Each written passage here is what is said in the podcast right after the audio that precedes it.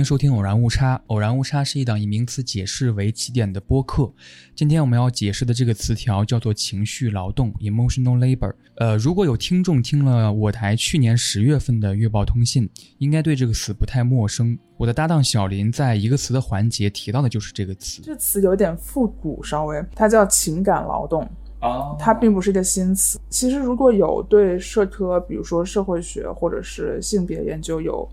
呃，了解的朋友应该对这个词不陌生。在获取经济报酬过程中所需要的对自己情绪所进行的一些调整，或者说通俗一点来说，就是绝大多数服务业从业人员他需要在工作的时候调整自己的情绪，来展现出最好的一个状态。而到了现在九月份，有一个非常奇妙的连结，就是新兴出版社正式引进出版了一本书，叫做《他们不是唠叨，只是受够了》。不被看见的情绪劳动，就是围绕情绪劳动这个概念所做的一本社科书。而这期节目也是一期围绕本书和本概念的现场交流的活动的录音。作为媒体从业者的青青子，主持了一场上周六在朗园书室的交流活动。啊，活动的名字叫做“情绪劳动为何总是性别为女”。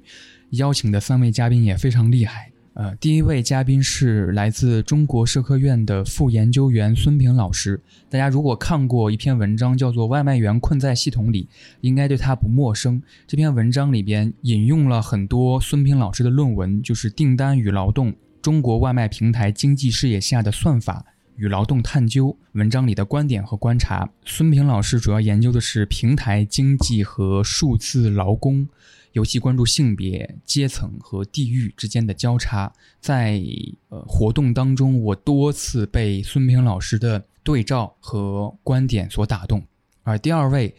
是来自北京师范大学的教授安超老师，安超老师长期关注教育和儿童成长的研究，也是《拉扯大的孩子》这本书的作者。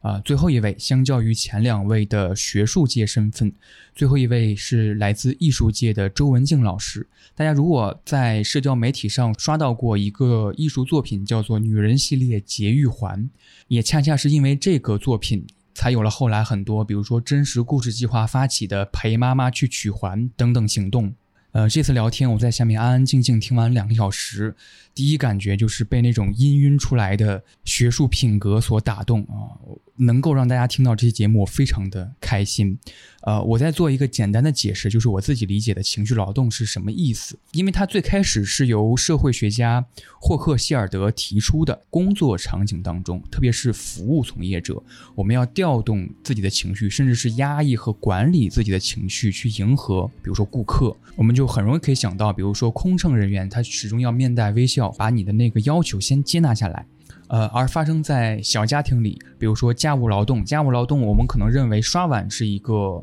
很明显的劳动，我们有这个观念。但是刷碗之前和刷碗之后呢？比如说擦水渍要用抹布还是要用厨房巾？厨房巾要选用什么牌子的？有些厨房巾会掉毛，有些厨房巾不耐用，等等。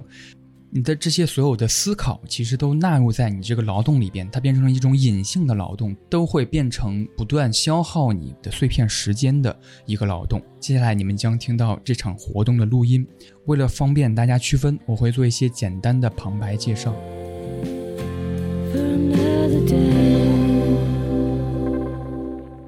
我们迟到的孙平老师跟大家 say say sorry。Sorry，Sorry，不好意思。呃，这个我我做一点情绪劳动哈，这个安抚一下大家。非常不好意思，我来晚了。这个走到建国门这边堵车了，所以这个我在车上一路抱怨。然后这个司机师傅就是承担了一个非常好的情绪劳动哈，他一直都在这个安慰我说没关系没关系，你再稍微等一下，马上就好了。啊，我就是在他的这个情绪劳动的安抚下，呃，来到这里的。不好意思让大家久等。我觉得日常生活当中，我们彼此都在各自做情绪劳动，就是一个情绪劳动的互动现场。三位老师可以先挑几个问题分享一下，然后说说自己的感受吧。那那我先来了哈。你们现在听到的是孙平老师。我抽到的应该是一位男性吧，叫 Luke，L U K E，啊还是女性啊？Sorry。哦，OK OK，女孩子，好的好的，我觉得你写的特别好，就是他认为情绪劳动，啊。我们日常当中不被关注到情绪劳动很重要的一个就是，你明明和你的这个上下级的人啊，或者是公司同事的人相互讨厌，但是你还要面上表现出来好像关系很好的样子，我觉得是这样子的哈。好，谢谢你，这个特别好。对，我要分享两个特别喜欢的。现在说话的这位是安超老师。嗯，一位因为是一位女性写的，写了一个家务劳动太太有责，然后又画了两个大大的叉，嗯，就非常简洁，但是呢，嗯，这个秒懂，嗯，我非常喜欢。另外一个呢，其实是一位男性写的，嗯，为什么要分享？他说，作为对女权有一些了解的男性。平时与女生相处的过程中，总会考虑到女性在日常生活中所承担的情绪，而进行一些代偿性的情绪劳动。我特别喜欢它这个概念，叫做代偿性的情绪劳动，就是情绪劳动背后还有一个这个辅助者，呃，一一个承担另外一种这个情绪劳动的这个人，嗯，这两个我特别喜欢这个做一个分享。我我找到了一个和我非常像的观众。现在你们听到的这位是周文静老师。他说我好像很少付出情绪劳动，家里的情绪劳动大部分都被妈妈承担了。我期待通过这次的沙龙，更好的了解妈妈的付出，更好的理解妈妈。我就是因为读过这本书之后，回家做出了很多的改变。然后我我我想这本书应该会对你有帮助。好，谢谢读者的分享。然后第一个问题呢非常简单，就是想请三位老师分享一下读完这本书的一个感受，尤其是想听一听大家被戳中的时刻。文静老师先来。啊，其实和和这张纸特别像，因为我开读这本书是在飞机上阅读的，然后在飞机上阅读了三个小时，读完第一章之后就回到了我父母家里，然后当时就啊。第一件事情就是愧疚，我就想对和我一起生活了三十多年的我妈妈说声对不起，因为里面出现了很多和我母亲发生过类似的情况，然后她几乎承担了我们家所有的情绪劳动。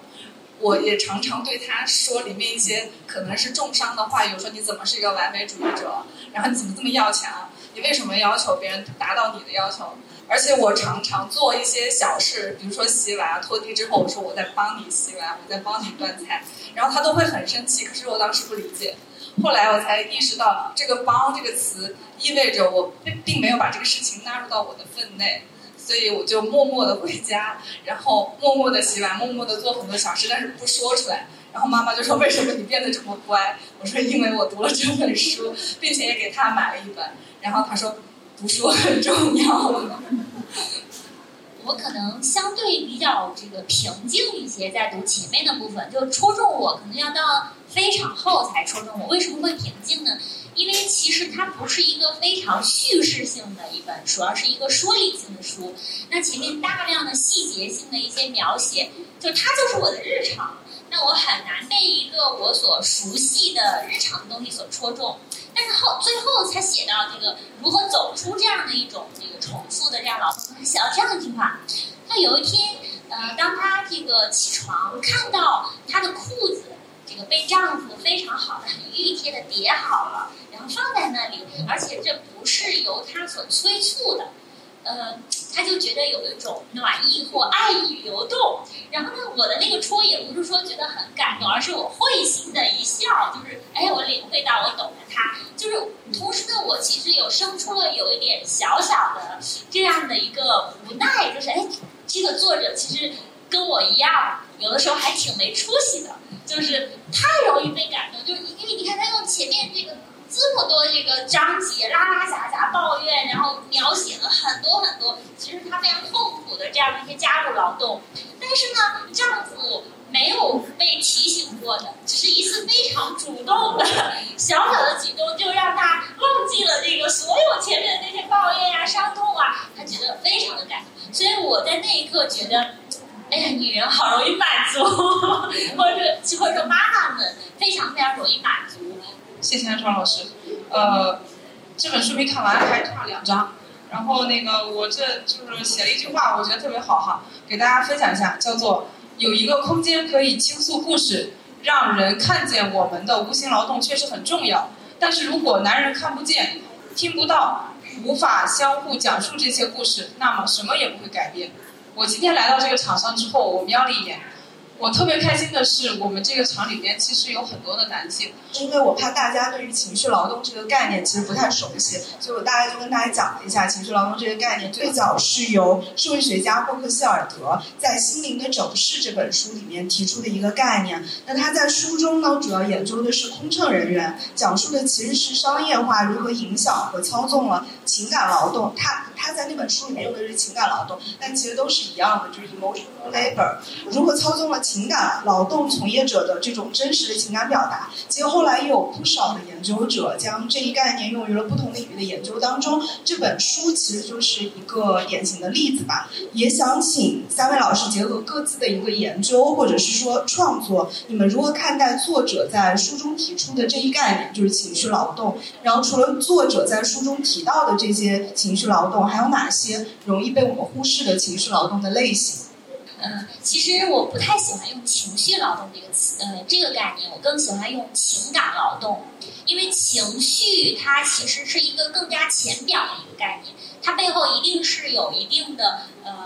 各种各样的人类的情感作为支撑，那情感劳动显然是它一个更深层的它背后的那个一一一个更为本质性的一个概念。那这个概念的提出，我觉得它会让这个从事情感劳动的底层人员，不光是女性，也有很多男性，因为这个概念而被看到了。每一个理论概念的这个创造，其实它背后都代表有一个群体，这个理论概念给他们赋权了。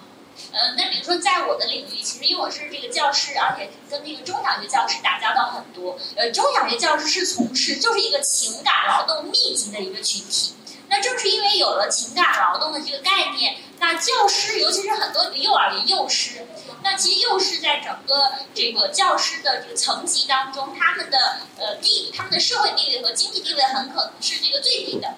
但其实从事了大量的这个呃一些这个情感劳动，而且跟小孩子跟那个两到三岁、三到六岁的小孩子实际上是非常非常困难的。那有这个概念的提出，就可以为他们在经济社会，甚至是乃至法律领域做赋权。但我很骄傲，它是一个由女性提出的一个一个概念。因为这本书里其实主要讲的是这个家庭领域的这个呃情感劳动。那像我在这个家庭里面，呃，大量的母职劳动和这个情感劳动，其实不是由我承担的，是由这个是由老人来承担。因为在我这个，因为我刚生孩子的时候呢。呃，正好这个在读博期间，呃，所以很多很多带孩子的事情是由老人帮我承担。那他其实承担了非常多的这个养育劳动加情绪劳动。那我所从事的就是刚刚那位男生讲的代偿性的这个情感劳动，被忽视。不光是说这个劳动类型，就是有这样一个群体，就是像这个老人这个群体。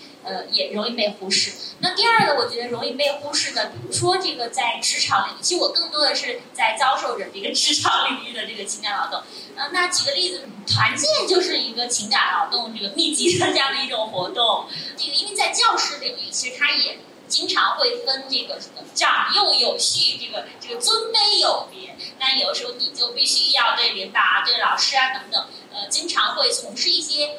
表现的发自内心的这样的一些臣服或者说服侍，呃，非常非常多。嗯，那我觉得职场里也有很多。刚才安超老师说的这个呃情感和情绪劳动这一块儿分享，我其实特别同意，就是我们更希望它被称为是一个情感劳动，而不是情绪劳动。但它为什么会出现这样子？就是呃，可以稍微做一点学术背景性的这个介绍哈，就是清君子他在这个做给我们的这个问题大纲的时候，其实非常严谨的，他用的是情绪劳动这个词，就是其实从最一开始翻过来的时候，英文里边不是有两个词吗？啊，一个是 emotion，啊，另外一个是 affect，啊，所以就是 emotional labor 和 affective labor。然后这两个词呢，就是 affection 这个词其实更多的是偏情感的啊，感情性的。然后 emotion 更多的是，比如你这个人非常 emotional，对吧？emo 就是情绪嘛。所以就是先来后到的情况，就是 affection 这个被翻译成了情感劳动，然后这个 emotional 就被翻译成了情绪劳动啊，它更多的是这种区别。但是当这两个词和性别联系在一起的时候，其实它就带有了非常强的性别气质，啊，这种性别气质更多的其实是女性的性别气质，女性的性别气质一旦在里边了之后，其实这个 affection 这个词它有情和爱的意思啊，比如说爱恋啊、依恋都是 affection，但是 emotion 它指的是情绪啊，或者是说你自己内心的这种感知啊，就是这种 feelings。所以，所以这两个词是是这么来区分，但实际上翻译到中文的时候，我们最常用的应该其实是情感劳动这个词啊。这样子就是就是说，他他为什么会是这样？那对我来讲，就是不被看见的情绪劳动，其实也也挺多的啊。这个刚才这个安超老师讲的幼儿园的老师啊，什么。这个老人啊，还有这个这个这个和领导说话这些，大家应该能非常明确的感受到。那我的研究当中，可能更多的是呃比较底层的这个乡村啊、农村的众多的女性啊，她们干什么的都有啊，就是在呃在按摩店里边按摩的，我觉得他们是最多承担情绪劳动的人啊。我们还有一个老师专门就是去按摩店做了一年的推拿。呃就是写了一篇论文出来啊，就是去，呃，他作为一个男性，他是去被推拿啊，他是去当顾客，然后去跟这些，呃，这个女性的按摩师来聊天，因为其实，在那种语境下，有很多的按摩店，它不仅仅是情绪的问题啊，它还有 body politics，它有身体政治的问题啊，在这里边。那还有的就是，比如说大家可能最常见的就是，现在大街上跑外卖的女生越来越多，你们有没有注意到？啊，所以他们他们也是很强的一部分，还有就是最多的应该直播吧，秀场主播里边，对吧？每天都是各种这个女性啊，女性的这个声音和话语啊，包括这个有时候高兴了给你扭一段，对吧？可能就火了啊，也是有的。呃，另外一个和这个安超老师非常这个相近的就是。你们有没有微信群啊？就是有没有公司里面 或者是和领导在一起的微信群，对吧？然后你可能就在纠结说，呃，在我们学界可能是谁发了一篇论文，对吧？然后大家都在底下三个大拇指赞赞赞，对吧？然后紧接着就是呃三个玫瑰花，对吧？或者是三个什么烟火，对，就抱拳，对吧？说多谢啊，就是就全都是这种。然后你就在那想，就说，哎，我到底要不要跟？我是跟三个赞，还是跟三个玫瑰花，还是跟这个三个烟火，对吧？就是你会很纠结。我觉得。这块儿情感劳动还挺多的，另一方面就是你可能会想说，哎，我要是不赞的话，对吧？他可能会他会不会查呀？说你们单位有谁没给我点赞，对吧？记到他小本上，或者说我我我赞了之后，会不会别人认为说我和这人关系太好了，我去拍领导马屁了，对吧？这个微信群里面的这个 emotional labor 也挺多。那我就从我个人的生活当中，就是对我来说最。困难的一种情绪劳动，和我的就是专业和工作领域当中的情绪劳动来，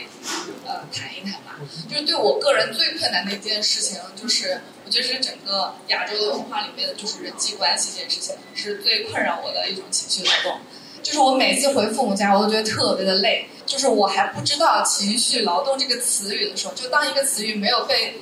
创造出来或命名的时候，你就以为这个词不存在。然后我不明白我为什么这么累，这么难过。然后直到嗯，后来我去嗯法国生活了七年，我发现我很简单，然后和人相处为什么如此的愉快？但是我还是没有意识到这个点。直到我再次再回来，然后生活两年之后，即使我已经离开了一个集体的生活，但我仍然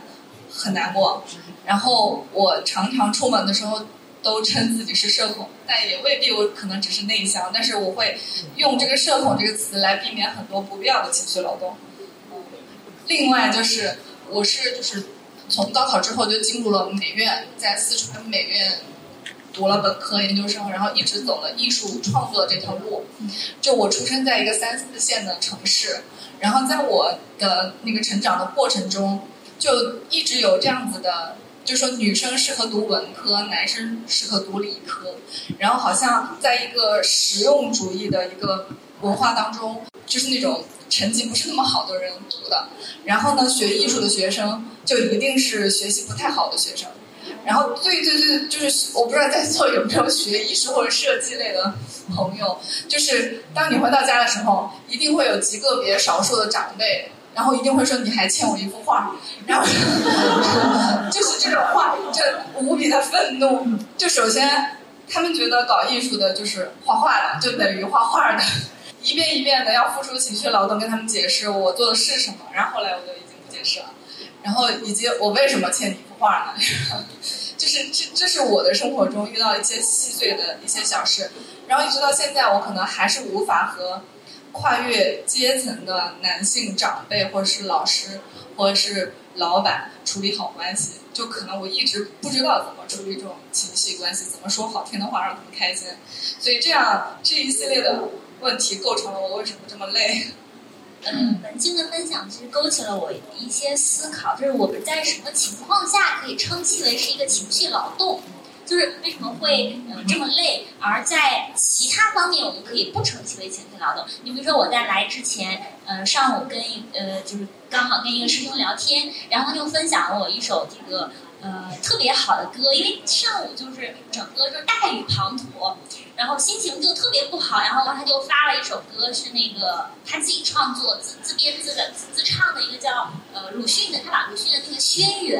就呃谱成曲，我就唱唱这首歌。然后我听了之后我就破防了。然后我在想，其实在这个过程当中，我我们两个都没有把这个东西叫做情绪劳动，没有觉得累，我们觉得非常的开心。所以其实呃，在何种情况下我们？可以称其为情绪劳动，在何种情况下不称为情绪劳动，其实是非常值得去去探讨。就它本身这个理论概念，我觉得因为它创生出来也没多少年，它更深刻的这个思考，其实是需要大家去呃往里面去这个这这个架子打起来了，就往大家要往里面去填内容，去贡献不同的这个理解。那我自己的理解就是，嗯，当我需要不断让渡自我的时候，嗯，我就在做情绪劳动。呃，当我在不断的表达自我和创作自我的时候，那我其实不需要去迎合别人，那我就没有在做这个这个情绪和情感了。这个我刚刚忘记了一件沉重的事情，就是，但我觉得有必要提出来，就是在我的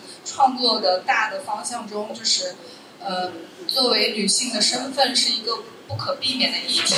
然后在工作这么多年当中，就是。接触了太就是做了太多的田野社会性调查，然后接触到太多的个案，然后存了太多的故事，压得太沉重。然后情绪劳动里面，我觉得最不能够不提的一点就是和避孕相关的一件事情。就 前两就前几个月，我们刚刚就读完那一本呃《避孕简史》，然后其实读完这本书以后，你会非常悲壮的发现，就是。就是两千多年来的人类的避孕史中，就是所有的关于生育风险的承担者都是女性，因为这件事情的后果是你来承担，所以在这一系列的科技医学的实验当中，所有的侮辱的、损伤的、对你的身体损害的结果，药物，然后避孕针、节育环，所有的东西都是在女性身上实验的，可供男性使用的其实是非常小的一部分，嗯，所以就是我觉得这个点是不可。不被提出的，应该说就是，呃，在女性去去处理与这个自身身体，比如说要去采取某一个措施去让自己避孕的时候，这应该也属于是情绪劳动的一个部分啊。我觉得这个特别的重要。呃，刚才安超老师提到说劳动，对吧？就是我们今天讲情绪劳动这个词，呃。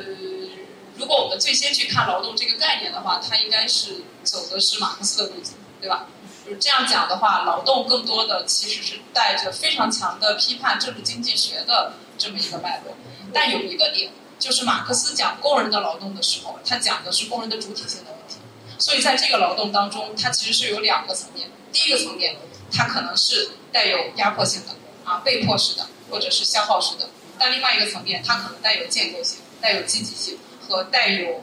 啊很强的共建性的这么一个东西，所以在今天的语境下，我们再去看情感劳动这个词的时候，可能到目前我们搭起来的框架里面填的更多的是第一个层面，那我们缺少的可能是第二个层面啊，这是我的一个理解。所以呃，我们再去想情感劳动这个概念的时候，就是我自己感觉概念本身，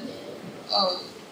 一方面就是可能我们没有这个必要去把它做过大的夸大。就是说，因为人是一种情感性的动物，那并不意味着说我们从头到尾现在所有的事情都要添到这个框架里面去。那另外一方面就是，呃，除了负面的东西之外，我们其实可以想一想，我们怎么把一些积极的情感建构放到这里边。因为这个就去就关系到一个非常重要的东西，就是如果你是人的话，那么你的主体性在哪里？那如果你是一个情感性的人的话，那你怎么把情感性的东西重新夺回你的占有权？我觉得这个也非常重要。就为什么情感劳动的这个概念的这个提出，嗯，受到大家就因为我个人都非常喜欢，然后然后大家也如此之喜欢。今天也会有我完全没有想到大雨滂沱会有这么多人这个会过来。我觉得本身跟情感劳动这个词它本身的这个魅力是有很大的这个关系的。嗯，我觉得它本身就突破了我们传统的这个对于劳动的定义，就是应该就是体力劳动和脑力劳动，但是。嗯，把情感劳动这个词提出来之后，它又大大突破了传统那个政治经济学的那个框架，使劳动更加人性化。当我们讲体力劳动和这个脑力劳动的时候，我们仅仅是作为人力资本工具而呈现的，就是一个工具性劳动的一个呈现。但是把情感劳动加进来，就是。终于看到我们不是人力资本，我们是一个人。情感劳动这个词提出，真的可以帮助到这个呃劳方，而不是说资方，因为它也很有争议，就它特别被资方所反感。为什么？因为很多时候就再也不能打着以爱，或者是说以奉献或以牺牲其他的各种各样的这种道德绑架的形式来剥削呃来剥削社会价值。对，我觉得情情绪劳动或者是情感劳动。它如果放在女性主义的议程里面，我觉得它跟家务劳动之间是有着非常紧密的一个关系的。就像第二波女权主义浪潮里面家务劳动的提出，它是为了争取工资，是把隐藏在家门背后不被看见的劳动，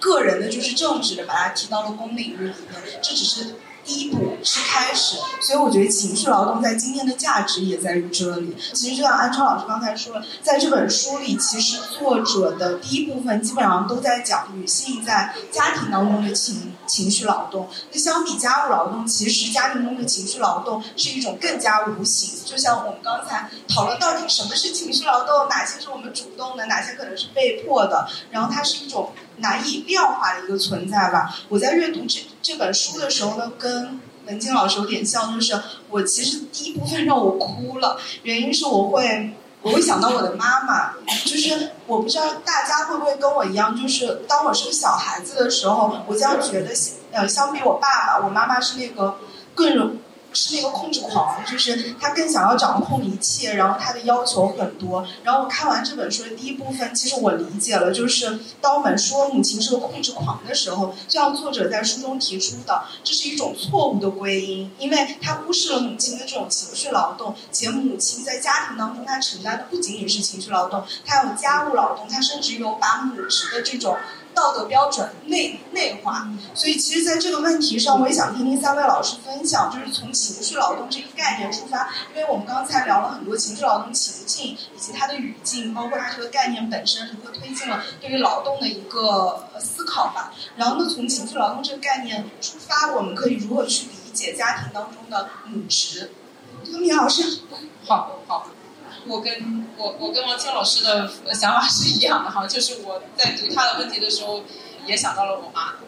我我妈就是也是那种非常传统的哈，山东的女性，就是基本上就是在家里边要 control everything，说完了之后立马要去干。后来我觉得她可能内化到了自己的这个作为一个母亲应该有的这个职责里面去。所以这个里边，当我们去呃讲情绪劳动和母职之间的关系的时候，是两个面向。第一个面向是。啊，在情绪劳动的这个里边，含有非常明显的女性性别气质，以至于女性不得不在很多的情况下将其内化为自己自我的一部分的身份认知。啊，这个是非常重要的。所以沿着这个路径，它内化的这个路径，它就会衍生出来，就是什么是一个合格的母亲的这样一个认知。然后这个认知可能来自于周边人的反应，也可能来自于他的。呃，他他自己和家庭成员之间的对话，所以在这个语境下，他要努力的变成那个啊，让所有人都舒服，呃，就是要付出非常多的这种啊心力啊、注意力啊，来去完成这件事情的这么一个状况。然后也就是他会要控制所有的事情，这是第一个。然后第二个就是，还有在这个过程当中，他承担的一部分的责任，就是压抑自己的情绪或者发泄自己的情绪，以及比如说。呃，我我其实忽略了，比如说他每次让我干家务的时候，他要准备很长的时间来准备，无论是他准备骂我，还是他准备说我，对吧？或者是他准备这个哄我，让我去做家务，对吧？那一样就是哄我爸啊，或者是哄谁，都都可能出现这种情况。他是这么一个叠 buff 的状态，所以在这个语境下，就是我们再去想母职的时候，他可能就是就是一方面是内化的问题，另一方面就是一个一个准备的问题。母职这个概念的提出，比起母爱，讲母爱已经是一个巨大的社会进步。呃，讲母爱的时候，其实更多的时候是在讲这个母亲呃奉献那一面，以爱、以神圣、以母爱神圣的这种角度来去，看似好像是就是觉得承认了这个母亲在这个家庭、在社会、在整个这个国家这样的一个价值的地位，但是它其实背后。因为职业，职业这个词就意味着把它定价，你要把它放到整个社会生产消费体系中，给它做市场定价，你就要讲这个回报，嗯，就它往往是跟生育劳动、生育损伤、养育劳动、养育损伤和这个情感劳动和精神损伤是这个放到一起来讲。从母爱到母职的这个跨度，就使母亲不仅被家庭所看见了，它实际上是被社会，或者说更多的是被国家所看见，呃，一个更大的一个生产。体系，所以其实我觉得要扩展对于母职的理解，它不是一个家庭母职，然后我们已经有社会性母职的概念，概念，然后更要扩展到这个国家母职的概念，包括现在很多母职是放在一个小家庭，由部分人，有有单纯一个一个私人领域的这个母亲来承担的，但是我们往往想想，我们所谓这个生育，它是人的再生产嘛，那劳动力的再生产，那为谁所生产？所以它本身这个母职是要家庭。扩展到这个社会和国家母职的，这是我对母职的一个一个一一个理解吧。就我大部分的感受和生活体验，肯定是从父母开始的。然后我是一个出生一个非常传统的一个家庭，然后父亲是军人出身，然后母亲其实是就是从小城出来，然后好不容易考上大学，然后通过自己的奋斗，然后找到了一份稳定的职业。其实母亲的可能薪资水平比父亲更高，可是，在家庭中，她就陷入了那种女性迷思。她不仅要在工作上，呃。就是处理的非常好，然后在家里也要照顾所有的家人。嗯，在我和他认识的这三十多年里，我发现他没有为自己活过。就是他结婚，然后生子之后，为女儿活，然后为丈夫活，然后照顾爷爷奶奶。然后他现在好不容易退休了之后，我发现他开始照顾我外婆。外婆九十三岁，吃得好，睡得好，就是身体倍儿棒，就比我妈身体还好。当这种情况的时候，他根本没有时间出去旅行。即使他现在拥有大把的时间，然后他没有时间出去逛街，然后看电影，然后他只能几乎二十四小时在家里去照顾外婆，然后只能阅读，在家里阅读。然后我在想，他到了什么年龄才能为自己而活？我在这里就是想介绍一下自己的作品，因为说到母职的时候，因为我人生的第一件作品就是《解玉环》，然后这件作品的缘起也是因为二零一一年的时候。陪我的母亲取下了她佩戴了二十多年的节育环，其实二十多年就不正常。然后她当时出现了大出血的现象，然后呃医生初步诊断为有可能是子宫癌，然后她出血可能长达一个月的时间。这是我人生第一次可能接触到一个比较重大的事件，然后我就想知道节育环是什么，然后对女性身体影响是什么。我大概花了两到三年的时间。去了解这个物件，然后去采访了五十个曾经配环的人，嗯，这个结果其实让我大为震惊，就是它的，首先它的运行的原理就是放置到子宫的内部形成一个永久性的发炎而导致的精子无法着床，而且有一个数据就是全世界佩戴节育环的女性有三分之二是在中国大陆的，而且最近就是卫健委的一个数据是最近五十年。然后在中国佩戴金属节育器的那个人次是五点四亿人次，它绝对不是一个小的数目。我在想，和我母亲一样的这种情况会不会是有一个普遍性的？所以当时我做了很多的调研，嗯，然后其实一四年做完这个作品，我这个作品是按照历史中出现的节育环的真实的形状，就大概三百多个，然后按照一比一的尺寸，然后使用它最。早期的材料铜，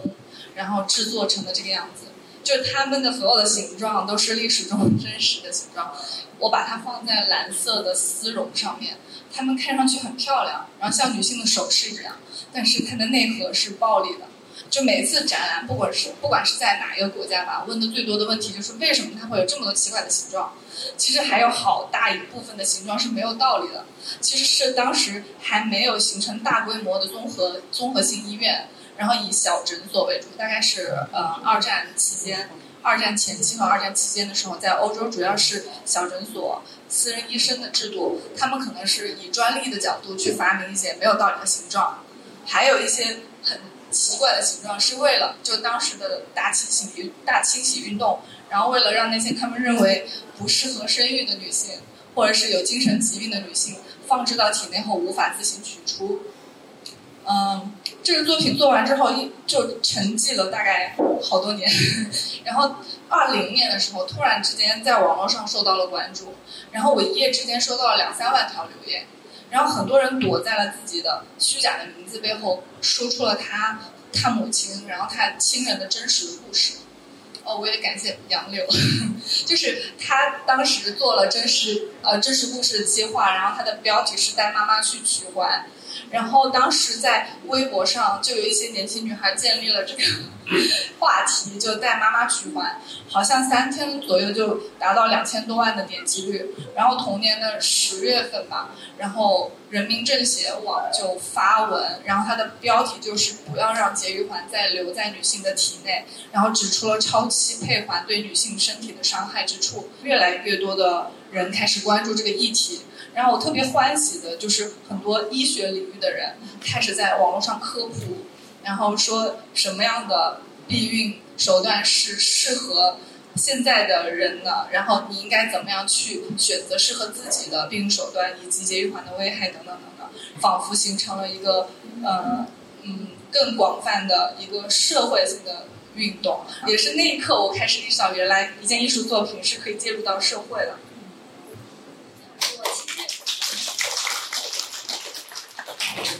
我我我那个参与就是这个活动的一个很重要的一个目的，主要是这个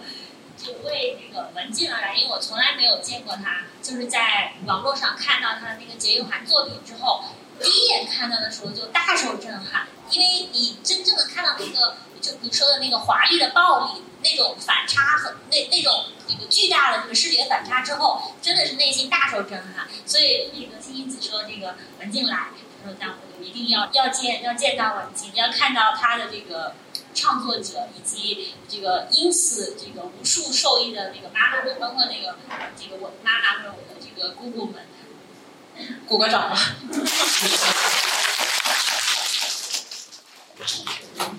一开始我接受到这个活动邀请的时候，我也是第一个想到，因为编辑跟我讲说文静会来，然后我也很开心。因为我也是通过《节育环》这个作品认识这位艺术家的，而且就是我日常可能在媒体工作，对于情绪劳动，除了生活经验，因为身为女性，你肯定会有很多的这种日常生活经验的一些感受之外，更多的就是在学术层面去理解这些概念。但是我觉得文静的这些艺术作品，它是直接介入了这个现实，而且因为这个作品连接到了很多很多的女性。其实我们不能忽视的一点就是，不管是公领域还是私领域，情绪劳动它大部分都和照护的工作有关，就是 caring。就是少年老师其实做了很大很多的研究，包括很多女性主义学者其实做的研究里面，很多都是跟照护的工作有关。那做我我当时看完这本书以后，我有一个不满足，是因为我觉得作者讲述的大部分还是一个白人中产女性对情绪劳动的一个。反复和观察，但事实上，就像孙平老师之前说的，情绪劳动最大的承担者很多都是从事服务业的基层劳动者，比如说家政工、小时工、保洁员、服务员等。所以，其实也想请就是三位老师从各自的视角出发，分享一下对于基层劳动。尤其是劳动女性的这种情绪劳动的处境是什么样的一个状况？呃，孙平老师研究的是外卖员嘛，然后我其实看了孙平老师最新的论文，讲的就是女性外卖员，我我还挺好奇，就是他们在从事什么样的一个情绪劳动其实女女女骑手的话，她的情绪劳动没有特别的明显。我自己在调研当中觉得，嗯，而且情绪劳动对于女骑手来讲是一个优势，是一个翻盘的优势，因为他们在体力上还有这个时间长度上，然后包括在提重物啊、上楼梯这些方面，其实都是就生理上他是不如男性的，所以啊，当他能够打电话的时候，呃，说话比较的有礼貌，然后也比较啊周到，同时能够给顾客说到，比如说该说的那些服务性的话语，他们其实比男性更不容易得到差评，这是我的一个观察。所以在这个语境下，情绪劳动对他们来讲其实是一个可以翻盘他们这种外卖劳动当中的劣势的一个点啊，这是一个。那如果我们去谈阶层的差异的话，或者或者说阶级哈，就是我们会发现底层的女性，我们用这个词哈，用底层这个词，包括保洁呀、小时工呀、家政工呀或者服务员等等，他们更多的其实对于情感劳动这个词并不敏感，更多的敏感的可能来自于中产啊，来自于在座的我们啊。或者来自于更多的对这个词有很多的这种呃学理性的或者是艺术性思考的这种人群啊，那他们呃在想的是什么呢？就是我觉得可以分两个层面看，第一个是家庭的层面，比如说像夫妻关系或者是家庭生活当中，对吧？他们大部分是按照沿着传统的男女性别分工来走的，所以大部分的情感劳动是压在他们身上的。那到了市场的这个层面来讲。它其实是两块儿，一块儿是自己情感的管理，因为另外一块儿是自己身体的管理。比如说家政工，就是我们在调研家政工的时候，他们有一个好规，就是最好不要在就是顾客或者是消费者家里边上厕所，啊，这就意味着啊，比如说你找一个家政工，他那些房子特别大，比如家里边住的空间比较大，他清理起来可能需要一整天的时间，也就意味着他一整天都没有办法上厕所。所以他进门我观察过，他是不怎么喝水的，啊，就是你给他倒水，他也不太愿意喝。就主要原因在于，就是在空间的使用上，这其实是一种身体的政治。就是在空间的使用上，它是不被允许说你你可以用雇主家的这个厕所。那这个让我想起一本书哈，就是那个呃台湾的这个蓝佩佳老师的那本《Global Cinderella》跨国灰姑娘啊，他讲的就是这个。台湾的新富家庭如何和菲律宾的呃这些呃就是我们说的那个菲佣啊，或者是印度尼西亚的这些呃这种家政工在一起生存？那他们是怎么有自己的一个小空间啊，在桌子后边的一个空间，然后自己周末的时候跑去外边的公园里面和自己所属的这个小的社区一起一起一起这个做礼拜呀，或者是一起聊天啊、吃饭呀，这这是一种我觉得是非常不一样的。所以在身体的管理上，它是这样子。那在情绪的管理上，它除了与，比如说白领阶层相同的这种啊，他需要去唠叨，他需要去说，他需要去掌控这个家庭之外，他还有一个阶层的差异。他要对他的雇主说的时候，其实有非常明显的上下级关系，或者说有非常明显的阶层差异化。所以他在跟你说话的时候，他是要做非常多的情绪劳动的啊，就比如说。呃，有一个女骑手在跟我讲说，她经常会被顾客骂哭，比如说她这个送餐送晚了，有时候送麻辣烫会送洒了，还有时候送餐送错了。然后这种情况下，就是顾客说他他就会哭啊。他有时候就是把电动车往那一杵，然后开始流泪，觉得自己干这份工作何必呢？有一次带了一个蛋糕啊，下雨天摔倒了，咵哧，那蛋糕就就烂了啊，他就要赔这个蛋糕三百八十块钱。啊，当时旁边的一个外卖骑手，男性哈，非常有趣的还说了一句话，他说送蛋糕这个事儿真是不好接，说送好了他过生日，送不好我们过生日，啊，就是这样子，你这个蛋糕你就得拿回家，你赔他钱，就是这种，呃，就是说除了这种身体上的管理之外，他他的更多的情绪劳动其实是带有明显的阶层性，啊，这是我观察到的，就是说我们所谓的这种。非常广大的日常生活当中不可见的，比如说像服务员，如果我们去看的话，他在餐厅里面的休息的空间、上厕所的空间和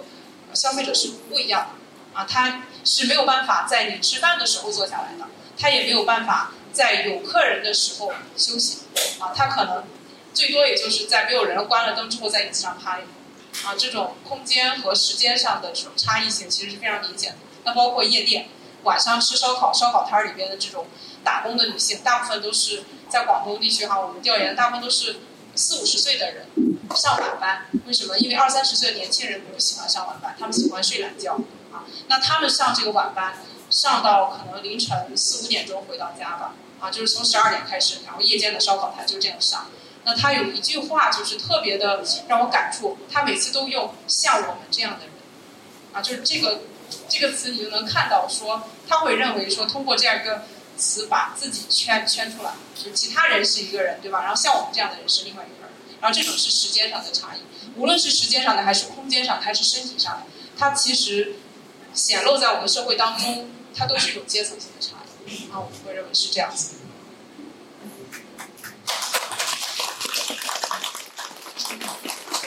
对，因为孙平老师他是在讲这个数字劳工的，就是他们的这个情感劳动。我刚好要讲另外一个群体，就是被数字时代抛弃的那群人，因为在家政工。呃，在小时工、在保安里面，其实有这样一群群体是刚好是这个五十岁，就已经快要失去这个劳动能力，但是又被这个数字时代，就他们其实对这个数数字的这些产品、这些技术是非常非常不了解，然后对我们现在的这个文化也非常不了解，已经产生了极大代沟的这类群体，就包括我的这个妈妈那个群体。五十到甚至是到，因为有的到七十岁左右，还有在这个做一些这个体力劳动的这样的一些群体，在这里面有两类，一类就是他们可能没有进入到公共领域中，就是在家里帮这个年轻人带孩子的，比如说我们家的这个老人，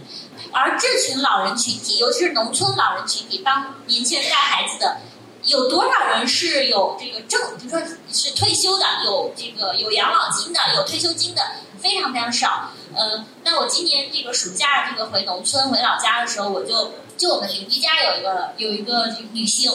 带大了这个呃这个儿子闺女，然后呢又现在带这个孙子孙女，已经带大了三个孙子了。嗯，早上四五点左右就得起来去干活，就是去地里去干活。回来之后七八点左右要给家人做早饭，因为这个丈夫几乎就是这个在家里就是打麻将，然后就就很废了。那儿子这个儿媳就去工作去了，做完早饭，然后就开始带孙子，也就相当于这十年，因为有三个三个孙子孙女嘛，然后这十年没有这样这个停停歇过，他的体力劳动是非常繁重的，情感劳动也是很繁，因为没有人就是为他这种处境就是理解过，他也没有人倾诉，大家知道跟小孩一起睡觉是很容易就醒的。所以他明显的比我们周边的这些中老年妇女更加的这个苍老，这样一个群体。那还有一个群体就是来到城市里面，就是他带完孩子了，然后这个小家庭已经不用他了。大量的农村家庭是不会为这些老人做这个承诺，他不为儿媳，不为自己的这个这个，比如说这个这个女婿所喜了，那被小家庭所抛弃，那他只能来到这个城市里面做一些零散的这样的一些打工。嗯，但是我来观察，比如说以北京为例，有时候我也会带老人去看病，连我对整个医院的那个那个数字化的那个预约和甚至是抢抢票系统都非常非常可怕，就是我很难想象，就是我们家老人如果离开了我们，他生病了是在这个城市里是孤苦无依的，很多博物馆。呃，这个什么艺术馆的预约已经全部这个什么 A P P 预约了，而且还是要提前多少天抢票。然后以前前几年我还可以逛故宫，还是可以故宫自由，对不对？然后这几年我故宫已经抢不上票了，但更更何何况这些，你说为什么暑假很多人都那个呃亲戚朋友来找我，就他们真的很想去逛一逛，然后预约不到，然后到哪都得要预约，就是我们走的太快太快了，这个技术时代把这样一个群体已经甩出去了。我觉得两位老师说的已经很充分了，那我就是说一说我生活中就遇到的、感受到的。啊比如最近我在上海的一个展览的时候，嗯，当时主办方也问我，就是快递运输过去的时候是能不能就包一个车？我说那我唯一的要求就是司机可不可以是女性？然后他好不容易找到一个女性司机，然后过来搬运那个作，我们一起搬运作品。然后我说那你把我带到城里面来吧。就开车的那一个小时之间，他突然开着开着问我，刚刚我搬的是节育环吗？然后我当时都很震惊。然后后来我才发现他是在那个抖音上看到的，然后然后一路上他就给我讲述他三次配环取环的经历，以及他生病的经历，包括她和她丈夫的关系。呃，然后他们租住在顺义的一个呃只有十平米的小房间里，可能整个房间就放了一张床，然后而且住了她和她丈夫还有她的两个小孩儿，然后他们从北京开车一路到上海，但是她幸福感很强，她说因为干这个工作，我经常可以和我的老公一起出去旅行，可以去看这个世界，但是其中她遇到最大的困境仍然是呃和医学相关的困境，就是她遇到了很多疾病。特别是妇科类的疾病，他不知道，呃，就是比如说在医院，你刚刚说的，就是根本没有办法预约或者是排不到人，然后很多疾病他就在网上查，查也查不明白。你知道现在一旦搜索某些疾病一些症状的时候，就会出现很可怕的疾病的名称，它其实是某种，其实是增加你无数的情绪负担，就情情绪劳动的。因为我的家人大部分是从事医医学。的工作，所以我几乎从小是在医院长大的。然后普遍的一个环境就是医生、主任医生穿着白大褂的，主要是男性，呃，除就是除了妇科和产科以外，然后大呃，这是护士，基本上是女性，对吧？这个职业，然后他们需要处理的医患关系、医闹等等，都是他们来面对的。然后包括刚刚的那个照护，呃，在我关注的这个领域当中。我想延伸一下，就是关于情绪，然后最终容易导致的，就是和情绪相关的疾病是要引起重视的。就是在我们生活中，你你可能会知道，如果经常生气、经常发脾气，可能会嗯肝受伤。但是对女性来说，最最最最普遍的一个疾病就是乳腺增生、乳腺结节和乳腺癌。我这里的这个数据就是。世界卫生组织最新的一个数据就是，到二零二零年，全球乳腺癌新增患者到二百二十六万，然后已经是全世界肿瘤居第一位了。在中国的乳腺癌是为女性最常见的恶性肿瘤，每一年的新增发病率大概是四十一万左右。有一个开玩笑的数据，我觉得那个是不准确的，但是就是可能每五个女性中间就有一个是乳腺。增生或乳腺癌的患者，他可能很多程度上是和你的情绪有关的，情绪劳动有关。我们说家务劳动要争取工资，然后呢，当我们说情绪劳动的时候，我们也可以把乳腺结节油当做一种工伤，对吧？刚才其实几位老师都有聊到嘛，就是情绪劳动或者说情感劳动，不是像它字面意思所说的那样，它只是一个情绪的管理，它其实也是对身体的一个非常。密集的控制吧，就像霍克希尔德他在书中提到的空乘人员，他不仅是要面带微笑，他的面部表情和他的身体语言是要经过非常严格的管理的。所以从这一角度，也想请三位老师聊一聊，就是情绪工作到底展现了怎样的一种身体的政治？刚才孙平老师其实有聊到一点，不知道说啥。呃，我们如果去想的话，就是。就是福柯他讲身体的政治的时候，大家不知道有没有看过他那些书哈？他会从最开始的这个生命的政治开始讲嘛，对吧？生命的政治指的是啥呢？就是一开始的时候，最早的时候，比如说有君主的时候，对吧？君主可以怎么样？让你死，对吧？让你死作为一种惩罚。然后现在就是到了我们人口管理学技术不断的先进，然后医学技术也非常的高超了之后。呃，对于人口的管理变成了什么？让你活，我要让你活着。为什么？因为每一个活着的人都是非常重要的原材料和劳动力。只有你活着，你才能为社会贡献价值。啊，这是一种非常彻底的批判了哈。所以在这个语境下，就是生命的政治从让你死变成了让你活啊。然后那个身体的政治。呃，可能没有这么夸张，但是他在这个他变他从一个非常公开的场域变得私有化了，就是他有这么一个过程。这个啥意思？就是我们去看福柯他讲那个规训与惩罚的时候，他比如说那个中世纪的时候，他们给人处以极刑的时候，包括中国古代的时候，不是有那种极刑或者是呃砍头嘛，对吧？砍头的时候，他都是比如说菜市口，对吧？然后大家都拉都去菜市口，然后拉过来人是。就是当庭斩掉，就是说所有的人其实都是观看的，所以它是一种展演性和表表演性的政治。那比如说在欧洲的中世纪的时候，他们就是四分五裂，四分五裂的时候不就是就是就很残忍嘛，对吧？用那个马车拉着那个人，然后把他那样肢解了。就是，但这个过程就是让大家都看到，然后他需要通过这样一个过程来展现啊王权或者所在的这个权力的这个威严性。啊，这是一个慢慢慢慢时间的发展，对吧？各种的这个监控的机制体制，包括我们现在。呃，这个整个管理流程的组织化和细密化之后，其实对于身体的掌控变得越来越隐蔽和私密。大家发现了吗？就我们不再有说，我们去枪毙一个人的时候，大家都来看，对吧？他可能在无形当中就就就没了这个人，或者是说，呃，我们在做身体管理的时候，不再说你要求大家都都给你看的啊，除非是，比如说现在可能有一些小店儿，我不知道你们早上有没有看见，比如说理发店或者是那种餐馆。然后那个店长或者是店那个什么经理会在门口喊，然后他们就会就会一起跟着，对吧？就是说什么叉叉外卖越吃越帅，是吧？然后什么叉叉外卖越跑越快，反正我我是看见过这种哈，更公开的这种，就是其实即便是这样子，就是它背后的这套这套管理机制也变得越来越细腻和隐。然后这种身体的政治，就说回到我们现在今天讲的情感劳动也是这样子，它其实是啊在变得。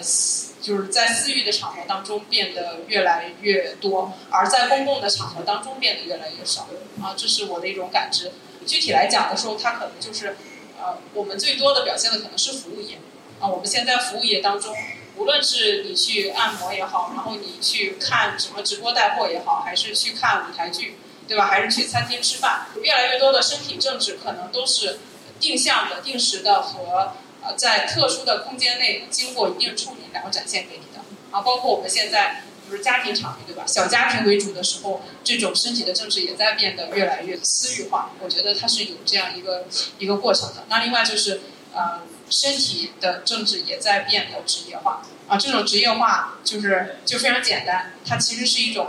呃商业化和市场化夹杂在里面的东西。比如说，你约一个快车，我来的时候。我打不到快车，我就约了一个网约车。那快车和网约车之间的区别是什么？呃，和那个礼宾专车之间的区别是什么？就是上车的时候，司机可能会更加礼貌，对吧？然后我很着急的时候，他会一路安慰我，对吧？给我提供这种情绪劳动的价值。那还有就是特别好的那种豪华礼宾专车，他会在你下车的时候给你捂着那个车盖儿，然后说：“哎，你别碰了头，对吧？让你出来。”就是这是身体的政治啊，这是非常定向性的培养你身体的这种劳动。凸显这种情感性。我理解的这个身体的这个政治啊，就就昨天我们刚好那个教师节提前聚会，然后就拍了一张照片，然后这些照片我们我后来做观察特别有意思，你看我们我们四个的腿都是这个夹着，对吧？就这样一个是这样的，但是那个我我那张照片上面我们我们师门的男性都是都是这样的，就这是一个非常典型的这个身体政治的一个表现，就是我们的身体的表现背后其实是有一套文化在不自觉的规训我们，即使我们已经觉察到，但是呢，我们的身体已经被被驯化了。假设你。以你的身体作为炫耀或作为展示的话，那女性，呃，就就要就它是一个耻感文化，你要为此感到这个羞耻。这个虽然我也学了很多这个什么女性主义，学了很多这个已经有很多反思了，但是你看我这个进到公共场合里面，我其实还是这个。带有一种很深的这个羞耻感，包括面对镜头，会有那样一些潜台词，会有一些声音冒出来。从小到大，作为对于一个女性的那个规训的，不要抛头露面。很多传统文化中也，比如说这个口开什么元气散，舌动是非声，对吧？呃，等等等等，这些古训就会冒出来。呃，它让我很难非常自在自由的去这个表达自己。呃，这就是这个身体的政治。那还有一个非常这个有意思的这个身体政治是在教育领域里。如果大家都看过那个不平等的这个童年的话，他就讲，呃，对于精英阶层、精英的小孩和这个底层小孩有一个最大的这个区别，不是说他这个在。知识层面的这个区别，而是这个文化资本方面的区别。文化资本上的区别，比如说底层的小孩，这个自然成就就是放养的小孩子，他会这个在参与公共生活的时候会有紧张感和局促感。而那个精英阶层的小孩，他从小就不断的让他上台演讲，就从小就学习这种身体表演，呃，这个炫耀性的这个展示，所以他在一些非常这个进行这个公共表达，甚至是做一些这个公共竞争的时候，后他就更敢于去面对自己，表达自己，也更容易被看见。那个，其实我的整个的创作体系是它的母题吧，其实是和孙平老师的，呃，我我其实，在呃刚刚出去的时候，受到福柯的生命政治的这个大的母题的影响很大，然后包括后期的像呃阿甘本的生人系列，就这一套东西对我的影响很大，尤其我很敬佩那些啊实证，然后把自己的生活。嗯，就是在这个情况之中置于他的研究、他的工作之中的这些人，那我就以我的创作的领域的东西来和大家分享一下，我就是和身体政治相关的议题。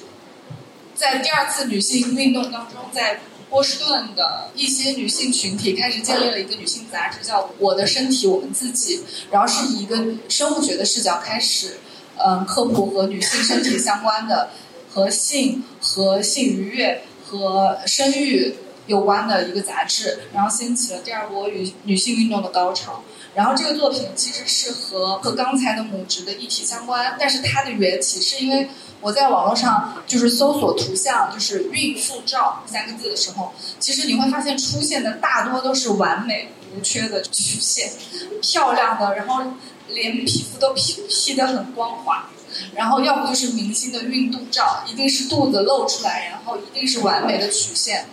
嗯，可能到今天也是这样吧，就很多人愿意去拍摄这样的照片。可是关于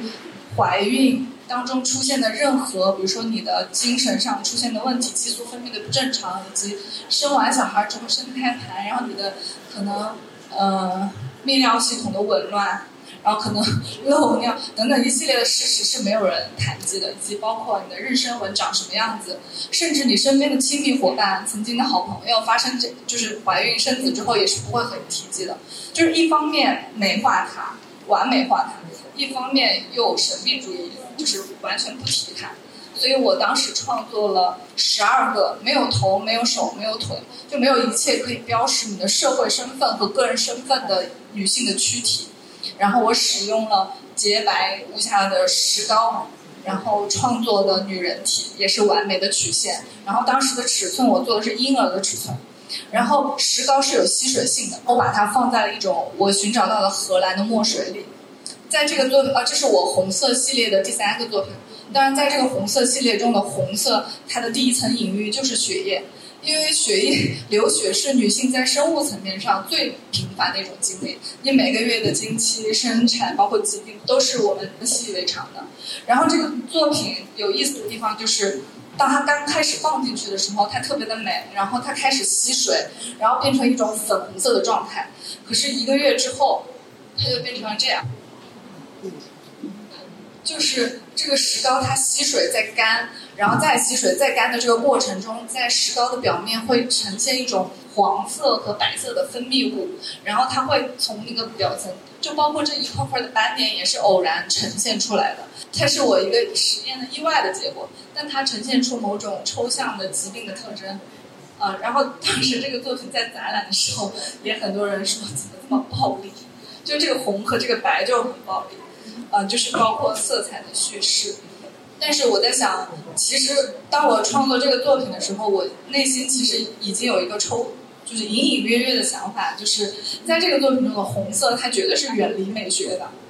嗯，然后当吸水的过程，当你妊娠的过程，你的身体被污染、被损害，然后被神秘化，仍然存在于被蒙昧主义排斥的位置。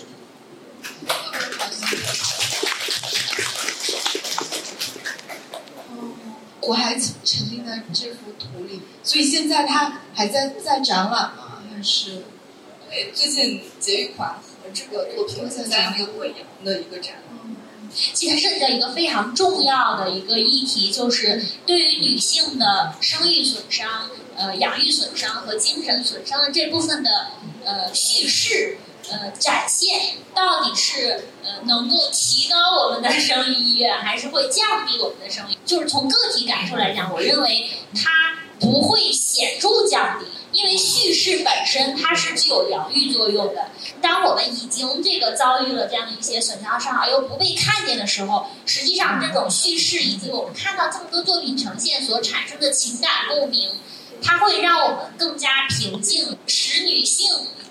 不会那么焦虑。做母亲是有很多快乐的，当然不是说为了那个呃。要把这件事情变得很正能量，就我真的是在分享自己作为这个母亲，这个母亲的这个感受和体验。就当我在怀孩子的时候，我的身体确确实实就是这样，然后那个肚子特别大，然后变得特别丑，然后那个从一百一下长到了这个一百四十斤，也确实是有过容貌和身材焦虑。但是，我自己包括我身边的很多的人都说那段时间我特别美。当然也是激素的这个影响，但是从另外一个，我觉得激素有影响。另外一方面就是我自己就是觉得我自己特别美，这也是真的。在这个女性主义整个这个斗争过程中，它是有反复的。有一阵子女性主义是它是要通过抗拒生育来完成，我就不生育，然后我要以此来这个抵抗男性。但是有一阵子女性主义好像又回潮，就是因为只有女性能生育啊，对不对？那我就要通过生育来展现我作为女性的独特价值和功能，所以你你有段时间又回来了。那我觉得其实社会进步之后，它有一个这个更加理性的一个层面，就是嗯。你如果喜欢，那你就就你又做好了做足做好准备，对这些做有有很多的这个了解，那你就去这个生孩子。因为前段时间有个文章就讲这个女权主义歧视链，歧视链里面这个反而生育的这个妈妈成为这个歧视链的这个底层，我觉得这也是一个非常那个不好的，我觉得是一个不理性的这样的一种这个思考。只要这个这个决定是自主自愿的，嗯，都是非常这个值得这个称赞、值得赞美。那就像刚才几位老师其实聊到的，我觉得情绪劳动这一概念，它更多的时候其实是一个女性主义的一个议题。然后呢，在这本书里面，我不知道大家有没有看到，就是作者提出了一个非常有意思的一个观点：情绪劳动不应该被视为女性议题。我不知道三位老师是怎么理解这句话的？参加这个呃，这个这个这个这个分享的时候，我把这个提纲给我们家先生看了一眼。然后他他说，他也提了一些质疑，我觉得在这个地方也有必要反思，就是说啊，其实情绪劳动这个东西可能不是跟女性绑定，而是跟女性气质绑定，它不是呃排斥男性，它是排斥男性气质。所以当我们去想这个问题的时候，那我们就要去想说，男性气质和女性气质它的形成机制对于我们如何去认知情感劳动到底有什么样的反思和推进。这个点其实非常的重要。那那就比如说，很多的男性，反正我有几个这个朋友，他会跟我们讲到说：“哎呀，我女朋友太难哄了，我我每天都要花三四个小时给她打电话。”我问他：“你吃饭了吗？”他说：“你管我吃没吃饭。”然后我就不知道他到底是生气了，还是他就是不想吃饭。男男男生和女生在理解一些事物的时候，可能。呃，确实有思维逻辑上的不一样。那在这种语境下，其实男性也会付出非常多的情感劳动啊。那所以我们说起来这个问题的话，我觉得情绪劳动可能更多的它确实是一种平权劳动，它要让我们看到很多的女性不被看见的女性在从事情绪劳动的同时，也要让我们关注到说，我们需要啊意识到男性劳动，男性的很多的劳动其实也在这里面起到了非常强的组成部分和支撑作用。我可能，呃，说一点不一样的看法，就是因为反正我也不是学者，就是我从自己非常个人的经历，因为我是一个月亮天秤，月亮天秤呢，就是一个特别擅长情绪劳动的这么一个人。然后我觉得情绪劳动，当然，呃，从女性主义的角度理解，它可以是一个平权的议题，但是女性主义对我而言，从来都不是一个平等的权利。呃，我觉得女性主义对我而言就是，呃，我不想要变得像男的一样，所以男性有的权利就是有一些我也不想要，比如说男性有男性去参战，对吧？就像上野老师说，男性参战，女性当然也能参战。那但是你想要去参战吗？你想要去实施那个暴力吗？所以我觉得它有一个前置的那个条件是说，呃，我对女性主义的理解其实不仅仅在于平权。那到情绪劳动这件事情上，为什么我会觉得它不是一个平权的议题？是，嗯，我在职场当中其实也承担过非常多的一个情绪劳动。我发现一个非常有意思的一个现象，就是当我不做情绪劳动的时候，也就是说，在一个会议上，我就是不微笑，然后呢，我放弃了。可能我觉得你说观点就是不深，我就直接流露出不深的表情的时候，我周围的人，包括我的上级也好，还有我周围的同事，尤尤其是男性同事，他们在背地里对我的评价就是我是一个非常难搞的人，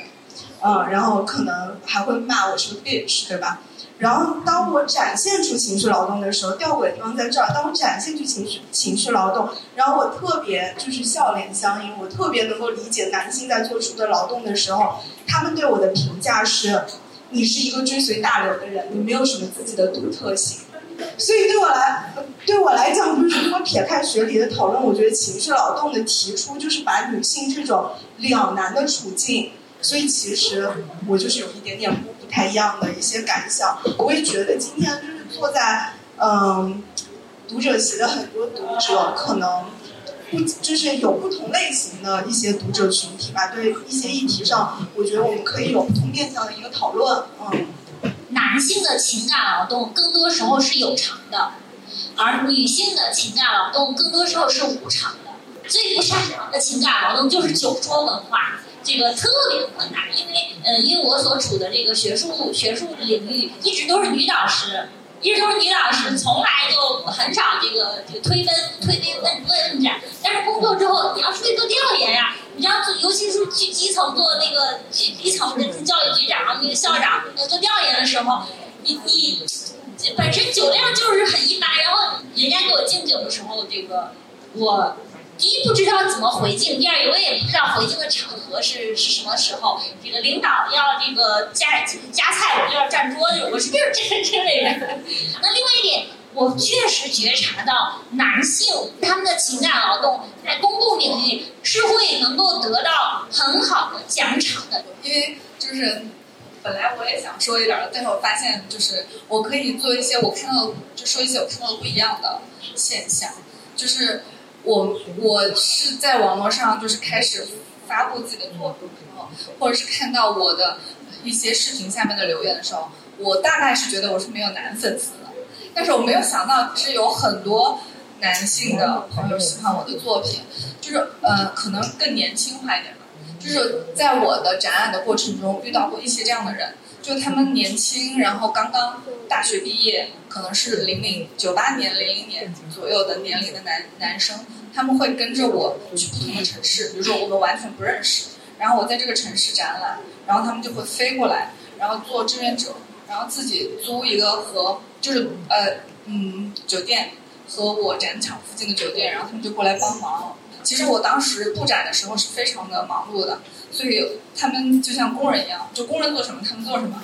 然后整个过程中我们交流也很少，直到开幕结束的时候我才想起来，哎，应该跟他们说说几句话，然后大家一起吃个饭。然后我就问他你为什么要来？我说是不是你需要出国的简历或者怎么样？然后最后他给我写了一封长长的留言，就是就是他就是想帮帮你做点什么，就没有任何的要求。然后他看到你的你的文章，然后他通过他自己的女友、自己的母亲。然后想去认识他们，了解他们，所以他们才愿意做出一些事情，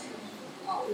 而且这一次就是我刚刚从贵州回来，然后在贵阳那边做这个性教育的展览的时候，我看见就是真的非常非常意外的看见，就他们有个体验区，然后是那种镇痛仪，然后贴在肚子上，一边是感受那个。就是女性妊娠的那种疼痛感，就八级疼痛，然后一边是那个就是经女性经期疼痛的那种感感受器，就在排队，而且全就是大，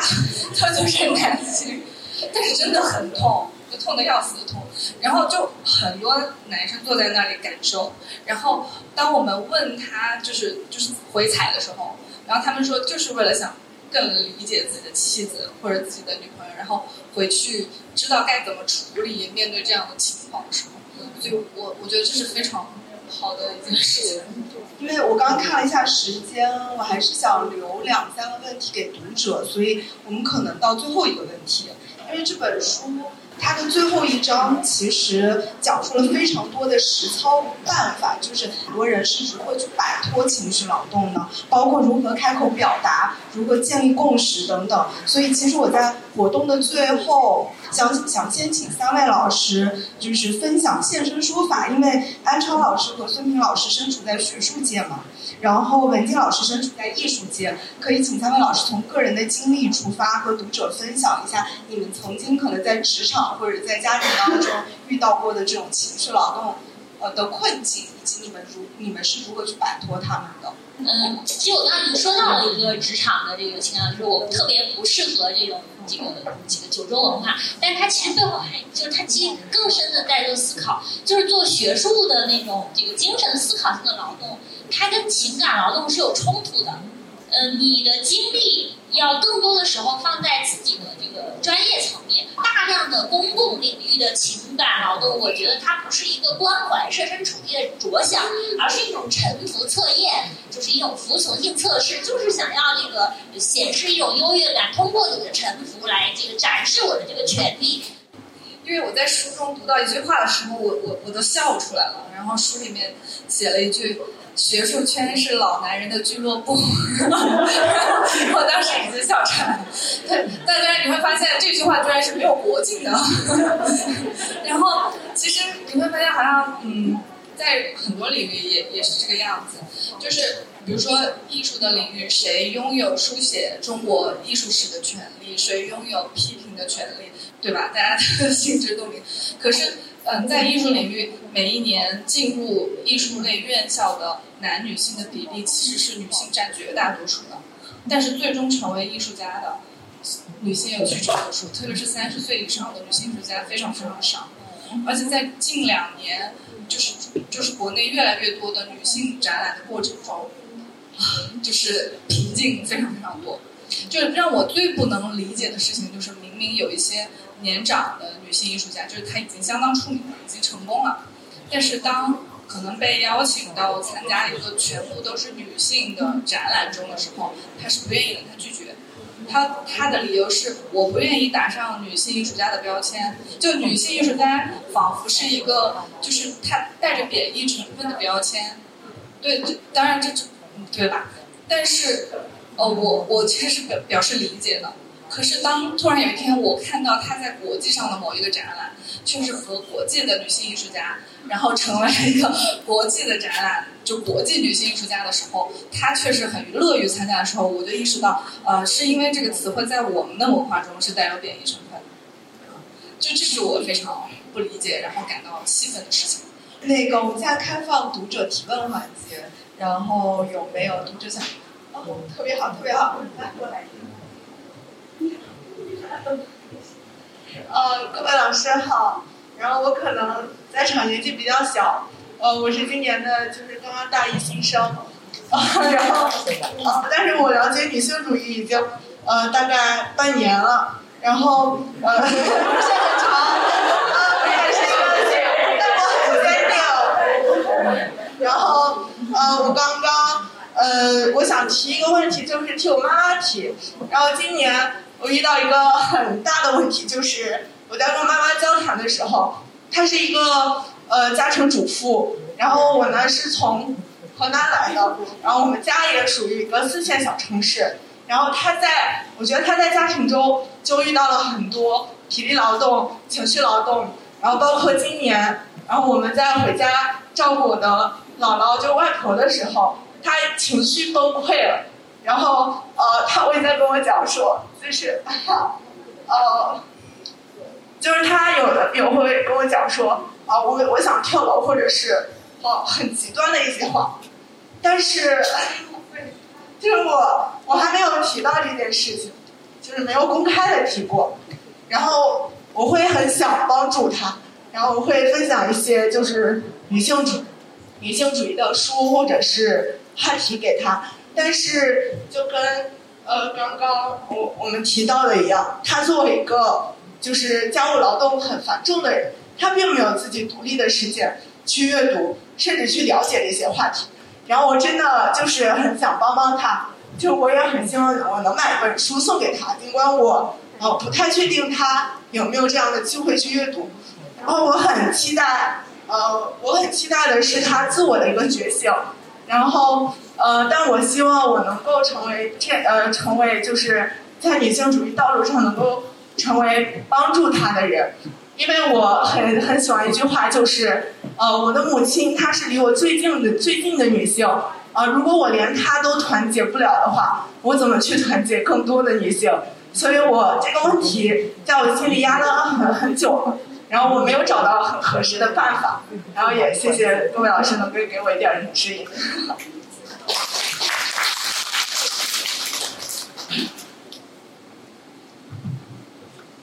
谢谢你非常真诚的问题哈，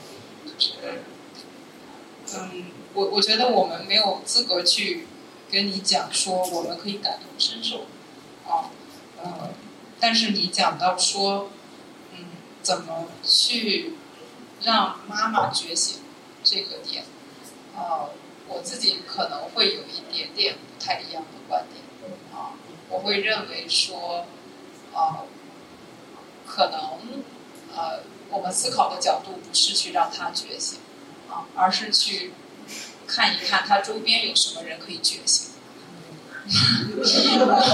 我我不知道我这样说 O 不 OK？就是，就是一方面，我们说点实际的嘛，我们不扯那么高大上的东西。比如说，啊，你如果国庆能回回趟家的话，你要不然回家帮他照顾一下你姥姥，这是一种可能性。第二个。你有没有可能回家啊？去啊，发动一下你周边的人，比如说你的父亲，比如说你有没有姨妈、舅舅这这种，对吧？就是就是亲人的这种支持，在这个时候其实是非常重要的。我觉得女权主义最最大的就是啊，往往这样的女权主义者会认为说，我需我需要你怎么样。而不是说你你自己认为怎么样，就是说还是要把你的自主权呃和决定权交给当事人，这个其实是非常重要的，因为这个是啊最大的尊重和最真实的平等的来源啊，在这个点上，可能你需要去花很长的时间去和母亲磨合、沟通、交流，然后这条这条沟通之路，就是可能时间会很长，而不是说我我跟你讲了之后你。一做了之就 OK 了，所以你就可以从帮助他做一点家务开始做。我们试一试，这样 O 不 OK？也许等到你大三、大四的时候，我们再交流的时候，可能对你的妈妈已经不一样。我觉得是有可能的。啊。孙老师这个讲的，我觉得他讲的非常真诚。嗯，我的经验，我的建议比较俗啊。这个第一就是挣钱，就是可以。这个支持爸爸妈妈做更多他想做的事情。你比如说，以我的妈妈为讲，我觉得她就是特别没有安全感的。嗯，因为呃，她退休金就那些，对吧？然后她的很多焦虑、很多争吵是来源于她内心的极度的这个不安。没有钱了怎么办？他们经历了各种这个艰难困苦，是真正经历过物质或者是饥饿的这样这个匮乏的这样一代人，他们的焦虑感是要远远大于我们这一代人的。早点独立。然后第二就是进入到这个实质性的这个情感领域，其实他们很多时候就是想要找一个人倾诉，而且一定是要找一个他身边的亲有亲密关系的人倾诉。那那可能他身边的人做不到。说爸爸，他他他们在他们那个那个小环境、小生态里，他们已经进入了一个循环。那个循环就是妈妈呃只要讲一句话，爸爸就认为是在指责他，所以他不可能做到倾听。真正能够打破循环的是那个跳出了这种生态环境的，就是你。第三个就是我觉得是要突破自己这个身体这个亲密关系表达的那个那个界限，就是更多的拥抱，甚至是这个亲吻妈妈。啊，刚开始他可能会害羞，一定会害羞的，但是慢慢慢慢他会享受这件事情。这个爱是优先于我们今天一切的这个讨论的。因为我觉得老师说的很好，但是很奢侈。其实我有一点。不一样的意见，甚至很刺激，是吧？对，因为我不知道你的家庭情况和我听到的那些故事不一样，因为可能可能那个两万多条留言里面，他们可能是更在农村村镇里，他们接触到的环境，可能他们连女性主义是什么他都没听过，他连情绪劳动这个词语对他们来说都是很奢侈的一件事情。然后让男性去理解女性在家里工作的内容，简直是天方夜谭。就是我我不知道你会不会注意到，就是他完全没有办法依靠就是家里的长辈或其他的人或者男性去解决任何的情绪劳动，因为他只能把你当成情绪的垃圾桶。但是，嗯，呃，我接触到很多这样的案例，但是我仍然会先对你说这件事情，就你首先不能当这个垃圾桶，你一定要告诉他，就是我也有我独立的人格。就我，我不能永远当这个垃圾桶。当当然，你你要需要很长很长时间的沟通啊，因为他已经出现了这种很极端的，呃，表现出他要，嗯，就是比如说我要去，我不想活了这种心态的时候，你要付出加倍的努力去跟他沟通。但是你要告诉他你的现状是什么，现在你出来了，你要成为一个独立的人，然后你要走你自己的路，你不要再走回原来老老路。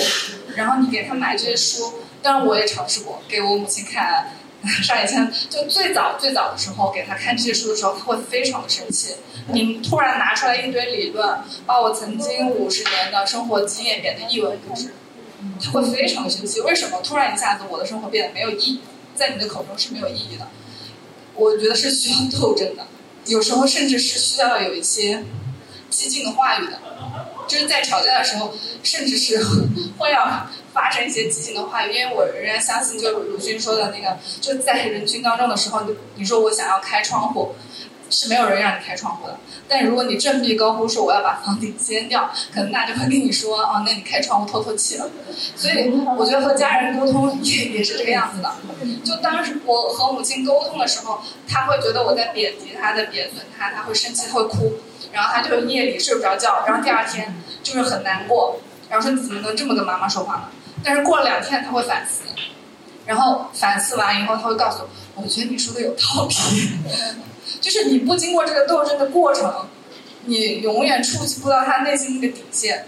当然这是一个很漫长的时间，不是说你今天回去就要吵架，他可能长达三年、四年、五年。当然跟自己家里的嗯长男性长辈或者是呃。像男性一样的女性的长辈，你也要斗争，就是你比他疯，然后，这是我的经验。